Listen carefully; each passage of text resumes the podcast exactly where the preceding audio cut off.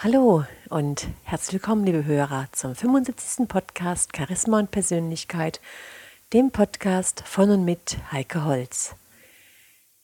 Ja, meine lieben Hörer, heute haben wir ein Thema aus der Glücksforschung und zwar zum Thema Dankbarkeit. Seit einigen Jahren gibt es ja in der Glücksforschung diesen Ansatz, dass Dankbarkeit gegenüber anderen das eigene Wohlbefinden steigert. Das US-amerikanische Kurzfilmprojekt Science of Happiness and Gratitude bestätigt dies in einer eindrucksvollen Weise. Dabei wurden Freiwillige aufgefordert, einen kurzen Dankestext über jene, die ihnen im Leben am meisten geholfen haben, zu verfassen.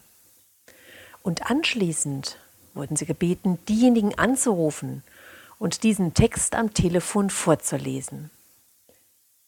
Ja, und das Ergebnis, was da rauskam, das war vor allem für die Probanden überraschend. Ich habe hier einen Bericht gelesen in einem österreichischen Lifestyle-Magazin und hier sagt eine Psychotherapeutin Sabine Fischer, eine solche Handlung erzeugt Glückshormone, weil sie große innere Zufriedenheit bringt. Es ist ähnlich wie ein Geschenk, das im Idealfall sowohl den Schenker als auch den Beschenkten glücklich macht. Interessant ist, meine lieben Hörer, dass im Falle des vorgelesenen Briefes das Glücksgefühl noch viel weitreichender war, da es sich an eine ganze Persönlichkeit richtet und dabei auch viele gute Erinnerungen wach werden. Und das bringt noch viel mehr gute Gefühle und Verbundenheit. Und letztendlich ist die Verbundenheit ja eine ganz große Sehnsucht, die wir Menschen als soziale Wesen immer suchen. Und in diesem Bericht wird auch Martin Laschkolnik, ein Trainer für Erfolg und Selbstwert, zitiert. Er sagt, eine solche Geste hat sehr viel mit Wertschätzung zu tun. Damit wird Dankbarkeit zum Ausdruck gebracht und das fördert beim Gegenüber den Selbstwert, aber eben auch bei dem, der diese Dankbarkeit formuliert. Ganz viel muss es wohl auch damit zu tun haben, und ich denke, meine lieben Hörer, damit können Sie sich vielleicht identifizieren, dass man ganz oft versucht, das Beste zu geben, dies aber von anderen nicht erkannt und wertgeschätzt wird.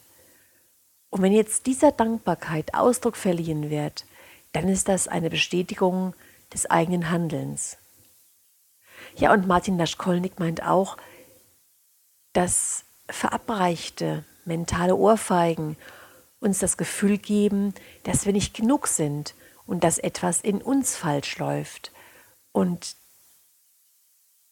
dass es dabei manchmal zu einer Stressreaktion des anderen kommt, die eine oft unachtsame Reaktion auslöst. Dankbarkeit berührt auf jeden Fall eines der tiefsten menschlichen Bedürfnisse.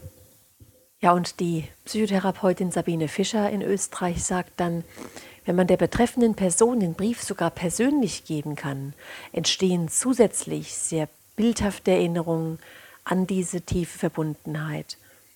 Und das Ganze hat tatsächlich auch weitreichende längere Folgen, da ja hier ganz besonders innere Prozesse angestoßen werden.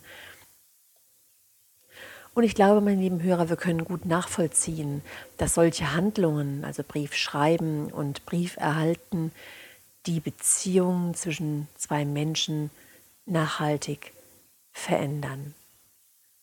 Ja, meine lieben Hörer, und was in diesem Film auch sehr deutlich wird, ist, dass diese Handlung auszuführen oft für die Menschen nicht einfach ist, da ja ganz viele sehr oft Probleme haben, ihre eigenen Gefühle auszudrücken. Und in diesem Film, da wird sehr deutlich, wie sehr dies zum eigenen Wohlbefinden beiträgt. Ich habe, meine lieben Hörer, ich habe diese, diesen Film als Link auf meinen Blog gestellt. Sie fragen sich jetzt vielleicht, wie komme ich denn zu dem Blog von Heike Holz? Ganz einfach, Sie gehen auf die Website www.heikeholz.de.